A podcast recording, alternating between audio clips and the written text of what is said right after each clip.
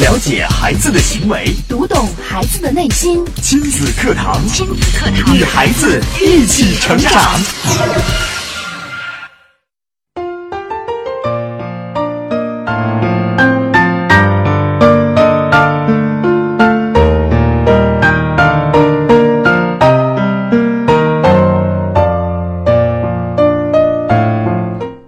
子课堂，做智慧父母。您正在收听的是河南省首档以心理学为基础的亲子教育节目《亲子课堂》，我是主持人郑华。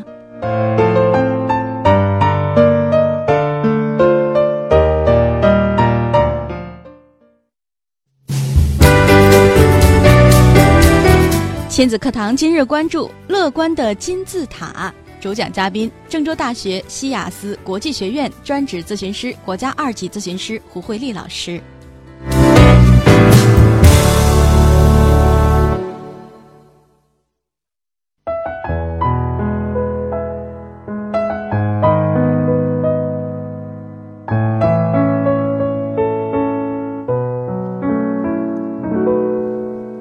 好，首先在节目的开始，我们来有请胡老师。胡老师，你好。嗯，听众朋友们，大家好，主持人好。嗯，呃，今天胡老师在节目当中呢，将会和我们一同来剖析什么是乐观的金字塔啊。嗯，那积极的积极心理学马丁塞利格曼从习得性无助的研究中啊，得到了建立幼小孩子乐观风格的三项原则，就是掌控感、积极情绪及解释风格哈。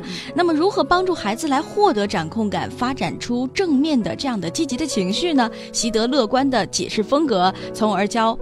教出我们这样乐观的孩子呢？哈，那今天节目当中呢，我们就一同和大家来分享这一点。也欢迎您通过呢以下这些方式来找到我们，可以说一说您的理解，或者是在日常生活当中您所碰到的一些困惑哈。那两种方式，分分别是啊，首先您可以在新浪微博找到迪兰路言亲子课堂，在今天的话题帖之后直接跟评论。微信平台的朋友呢，可以找到微信号亲子百科一二三，亲子百科是汉语拼音的全拼，一二三。是阿拉伯数字，找到之后加关注就可以互动留言了，啊，好了，那接下来的时间呢，我们来有请胡老师。胡老师今天为什么要给我们带来一个这样的话题呢？嗯，因为今天是关于呃，之前我们也谈到过怎么教出乐观的孩子这个话题，嗯，那可能。呃，今天的这个话题也是之前话题的一个延续，嗯，就是说我们之前可能说到更多的是一个针对一个比较稍微大的孩子，他能有自己的思考，他可以就是呃比较懂得语言，还有比较会有一些逻辑思维能力的孩子。对，那其实我们说教乐观的孩子，他可能从更小的已经开始了。也就是说，我今天想给大家分享的目的，就对那些还不会说话、还不会语言思考、还不会跟人就是说更。好的去沟通的这样的一些孩子，我们怎么从更早的年龄开始入手，教会他们乐观，可能会。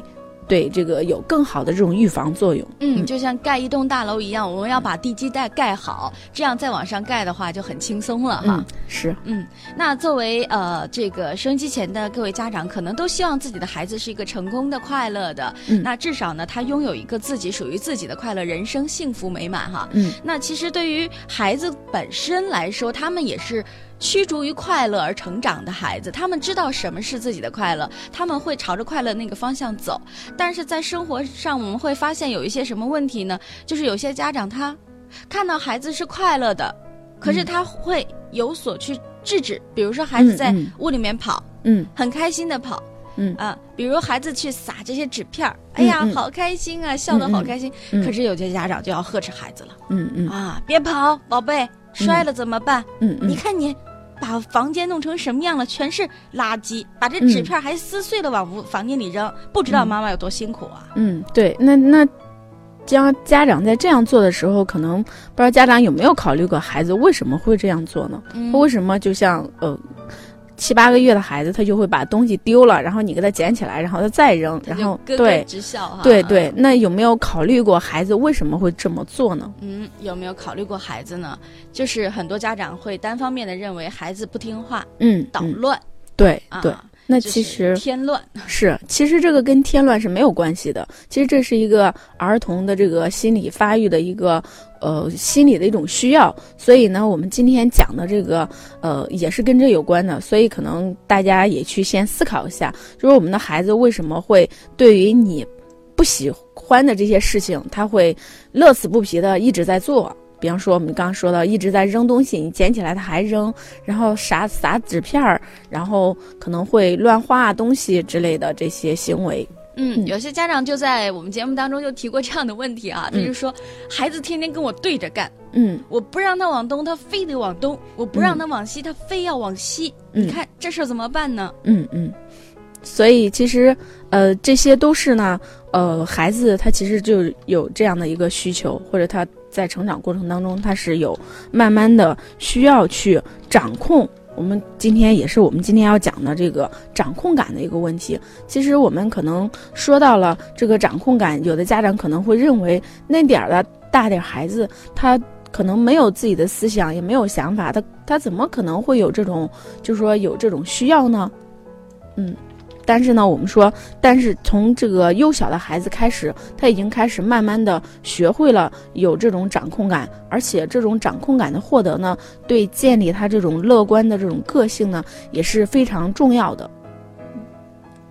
好的，那那看到我们的这个微信平台上，其实，在昨天晚上已经有家长在守候啊，守候我们的节目，也有自己的问题提到这个问题，也正好呢是和孩子的这个呃积极乐观是呃差不多的。这个家长就提到问题了，说我希望老师能够帮我解决一个问题，孩子总是内向，不爱讲话，有的时候小朋友来找他玩，他也不参加学校的活动，他也不积极，这该怎么办呢？呃，其实我觉得这位家长可以从今天节目当中找到答案了哈。嗯那接下来我们继续呢，来有请胡老师和我们一同来分析一下，如何让孩子就从小哎就建立这个，我们的家长又如何能够帮助孩子来建立这个？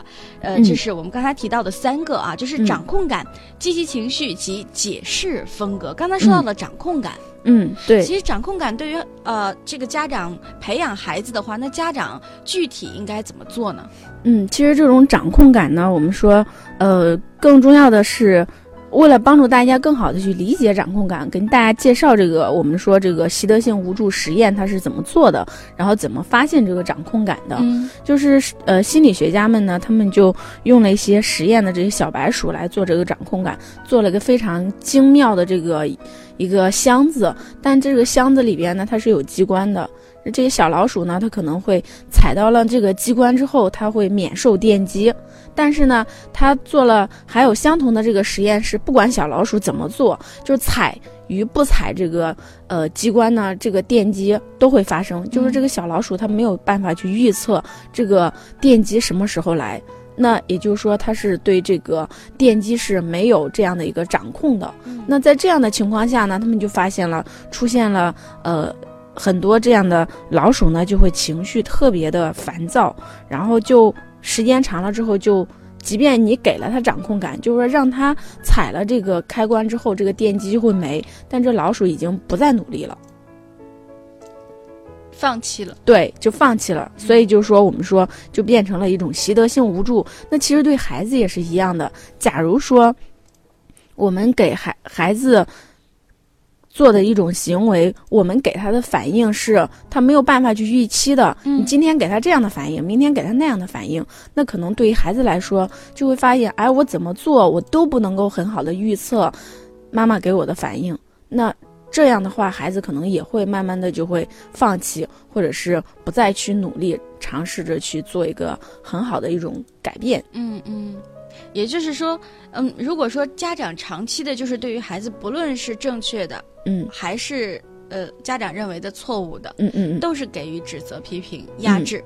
嗯哎，长期这样下去的话，可能孩子就不再表达自己，也不再嗯。让自己追逐快乐呀，然后想做的事情啊，让自己来表露出来或者去做了，嗯，就变得越来越按耐自己，越来越就像很多家长说的，我的孩子怎么就不爱说话，这么内向啊？嗯嗯啊，这是为什么呢？可能嗯原因大部分是在这儿出现了。对对，其实很多孩子只要他获得了这种掌控感，他是很乐意做这些事情的。嗯其实，嗯，有个很简单的例子，不知道大家就是说，尤其是有孩子的家长，你回想一下，当你的孩子会，呃，就是说我们去扔东西的时候，你给它捡起来之后，它会再扔，然后它会再捡起来，它再扔，在这个过程当中，其实还是很快乐的，而且你会发现他一直在做这个事儿。那为什么会一直在做的这个事儿？他就会觉得。他有这种掌控感，他把这个东西扔了，你会给他捡起来，嗯，他会发现我做的这个事情给你的反应是有一个因果关系的。嗯就是我这样做了，你就会那样回馈我。对对我这样做了，你就回馈我，挺有意思的。他现在是不是在，也是确实是掌控感，嗯在在在在负责。现在他做这件事情，觉得嗯挺有意思。你看我能嗯掌握到这个事情。嗯，对对，嗯其实简单的说就是孩子对这个，呃，他做了什么，嗯然后会有什么样的结果之间的这样的一个，呃，认知或者说这样的一个。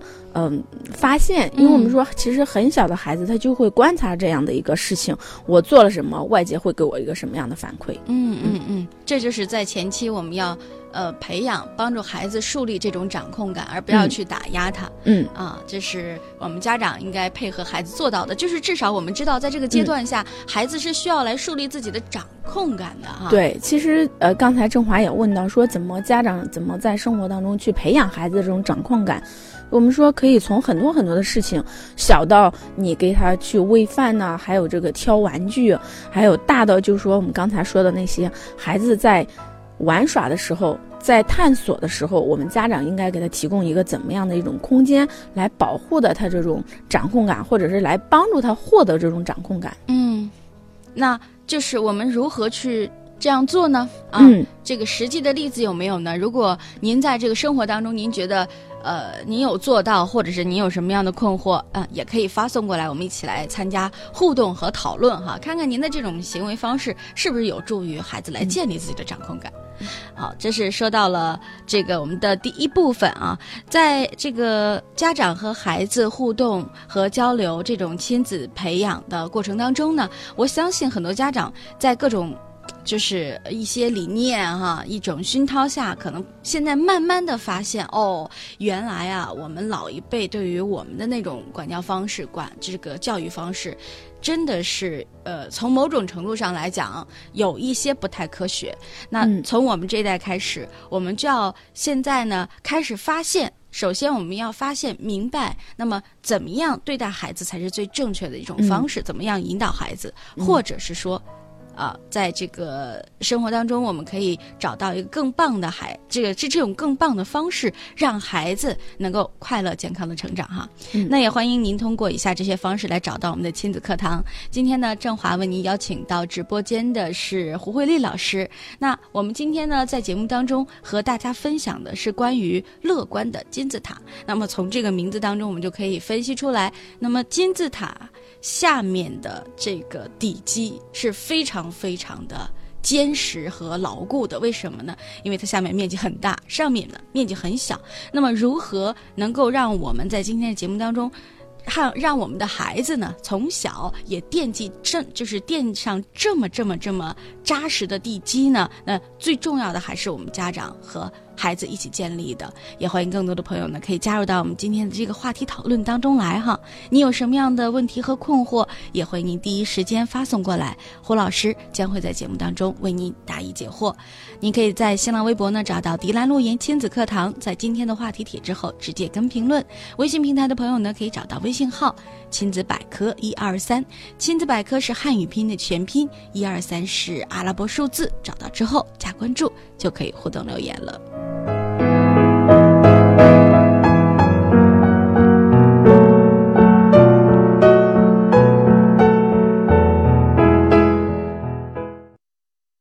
工作，你的事业，这一切都为了什么？都为了什么？你一生为之奋斗的目标目标是什么？家庭和孩子，离开了家庭和孩子这一目标，人生会失去意义，我们将不可能幸福。亲子课堂给你一张通往幸福生活的地图。生活的地图。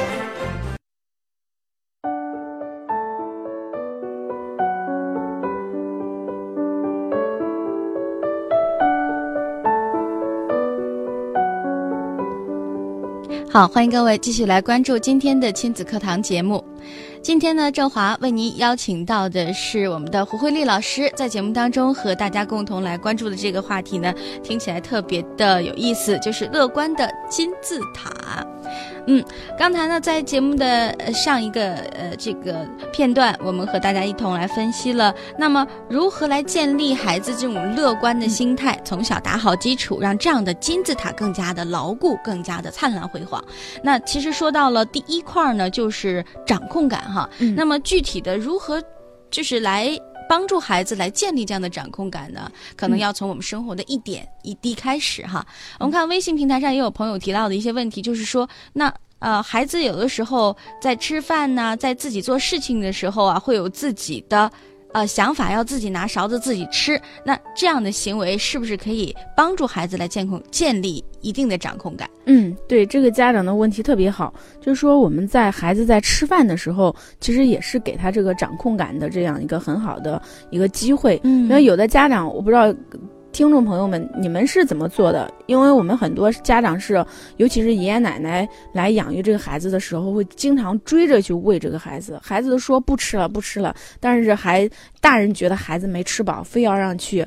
强硬着的去要求孩子去吃，嗯那其实这样的其实是不利于建立孩子这种掌控感。说更好的一种做法呢，就是孩子要喂了，就是你。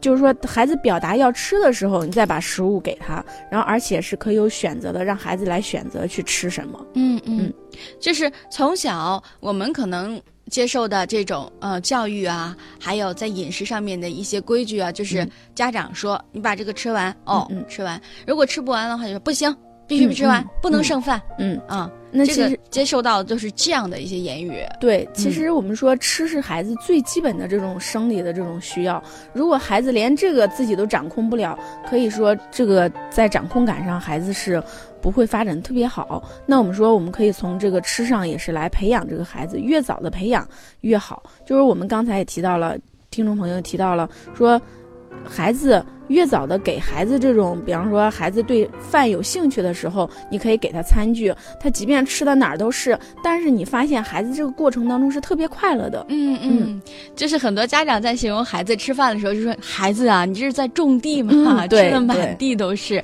哎，但是这是一个过程、啊，对我们一定要给孩子充足的这样的体验感。对，啊，这是一方面。另外一方面，可能孩子在生活当中，像穿衣服啊，嗯啊，再去跟小朋友玩儿啊，嗯更多时候。家长也加入到了自己的一些观念、一些指导，那嗯这个时候应该有这样的行为吗？胡老师？其实我们说，在玩的时候，还有游戏呢，还有孩子，其实随着孩子慢慢成长，他会开始慢慢去探索外部的这个世界。那我们说，在探索的过程当中呢，我们家长呢要做的就是一种抱持的一种态度，就是给孩子提供一个相对安全的这个环境，而孩子怎么去玩，怎么去探索，我们就应该给他更多的自由，让孩子来决定我怎么去玩。那如果孩子真的是已经到了这个安全范围之外，那我们就不动声色的，就是轻描淡写的把孩子转移到安全的地方就可以了，嗯就不要过多的去强调这一块儿。嗯嗯，还有就是在呃和孩子一起互动啊，就是我们说到的陪伴、啊，陪伴方面，嗯。有很多家长认为说，那我陪伴孩子就是，那我要带孩子一块儿玩儿。其实嗯。更多的时候，我们可能误解的这个问题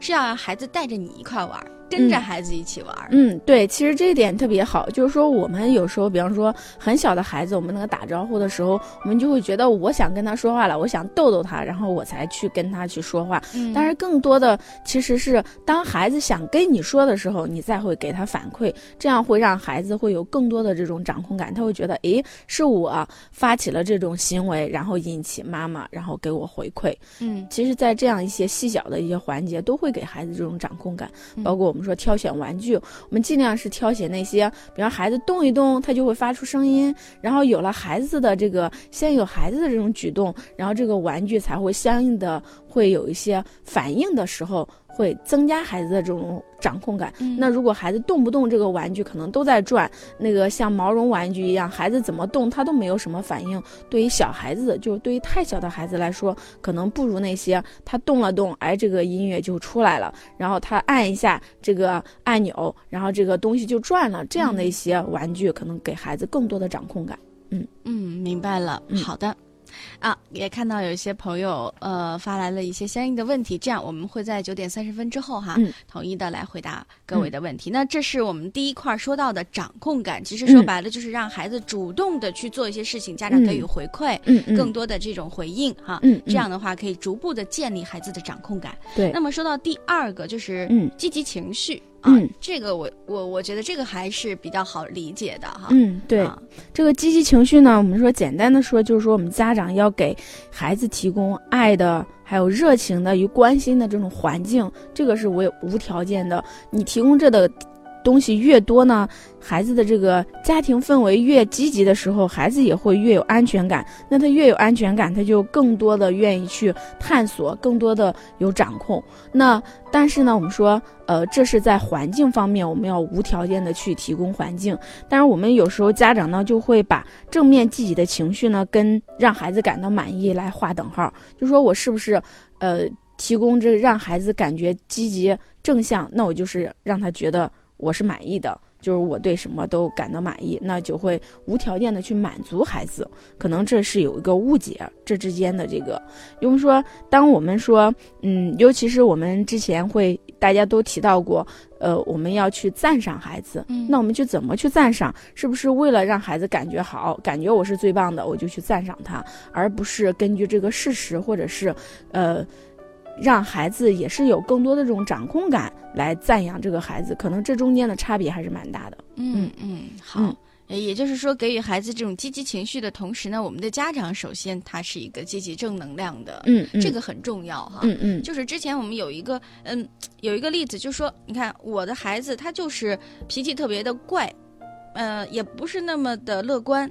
嗯，当时在呃听到这个热线的时候，我们嗯听到家长当时他的一种表述，还有家长在说话的这种方式上，嗯可以判断出这个家长其实是一个很严厉的，就是。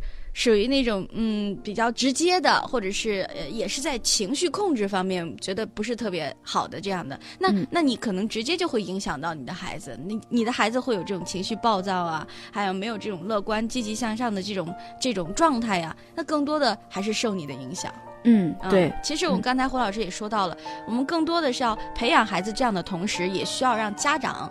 就是用自己的这种生活模式，用自己的积极的情绪来感染到孩子，这个也是很重要的。嗯，对，是嗯我们说要给孩子提供这种氛围。嗯对，然后在孩子在这种氛围当中成长。嗯其实培养孩子积极的情绪呢，我觉得很多家长他用的用到的这个方式挺好的，嗯也欢迎很多这个朋友呢，通过我们的这种方式啊，我们的这个节目互动的渠道来告诉我们，那平时我们呃这个来调动孩子的这种积极性是如何做到的。嗯首先你可以在新浪微博呢找到迪兰路言亲子课堂啊，在我们今天的话题帖之后直接跟评论。微信朋友呢找到微信平台亲子百科一二三，亲子百科是汉语拼音的全拼，一二三是阿拉伯数字。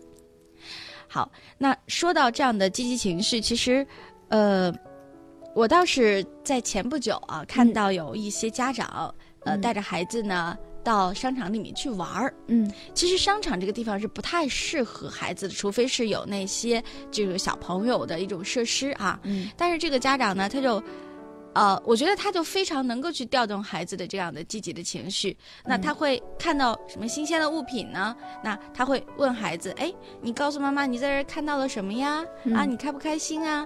然后还、还会和孩子积极的去产生这种沟通，嗯哎，互动。其实，在这个时候，孩子是愉悦的，嗯他的他的心情是非常开心的。嗯嗯，还有呢，就是不要给孩子更多的打压，我觉得在这个问题上是吗？嗯就是日常生活当中，如果你给孩子更多的打压，他肯定积极不出来，积极不嗯上来。其实和我们大人其实是一样的。嗯嗯，好，这是刚才胡老师说到的这个。那么说到第三个呃方面呢，就是解释风格。那这嗯个好像有点难。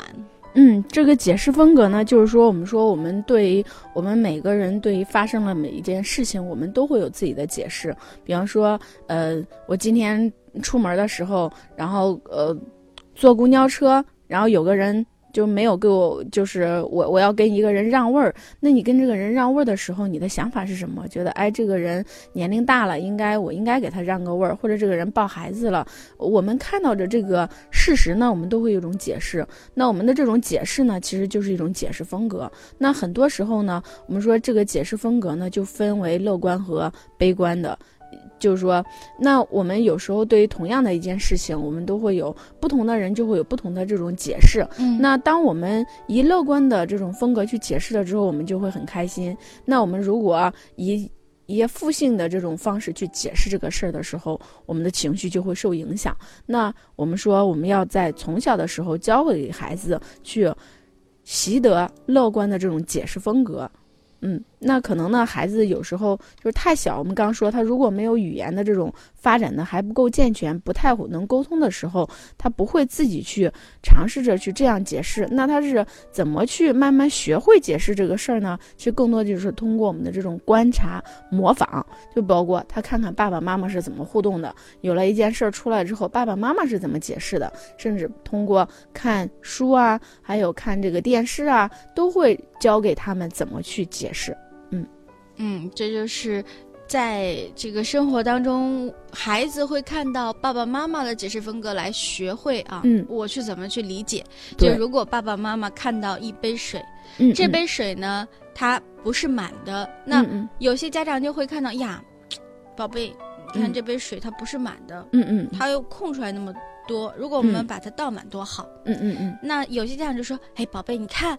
这杯水还有这么多，能不能喝到这么多的水？太幸福了。嗯嗯，那孩子可能接收到的信息就是不一样的，完全不一样的。就是，呃，其实如果一个人的他这样的解释风格，在没有经过干预，或者是说，呃，没有有一个很正向的这种体会的话、理解的话，他是不是会保留一辈子的？嗯，我们说。如果是他一直在接受这样同样的一种风格的话，他就会形成一种习惯，就以后他在遇到什么样的事情，他都会这样解释。嗯嗯，对，就是对失败的这种呃乐观的解释，将会是把失败看成一种挑战。比如说，嗯嗯，家长有刻意的去呃引导啊，孩让孩子去理解啊，什么是失败？可能有些家长就说：“你看，你这次考试考的是什么呀？”啊，你就是个大笨蛋，嗯嗯，你以后就什么一事无成，就说话特别恶毒，嗯嗯。那如果像这样的情况下，以后孩子视失败为什么？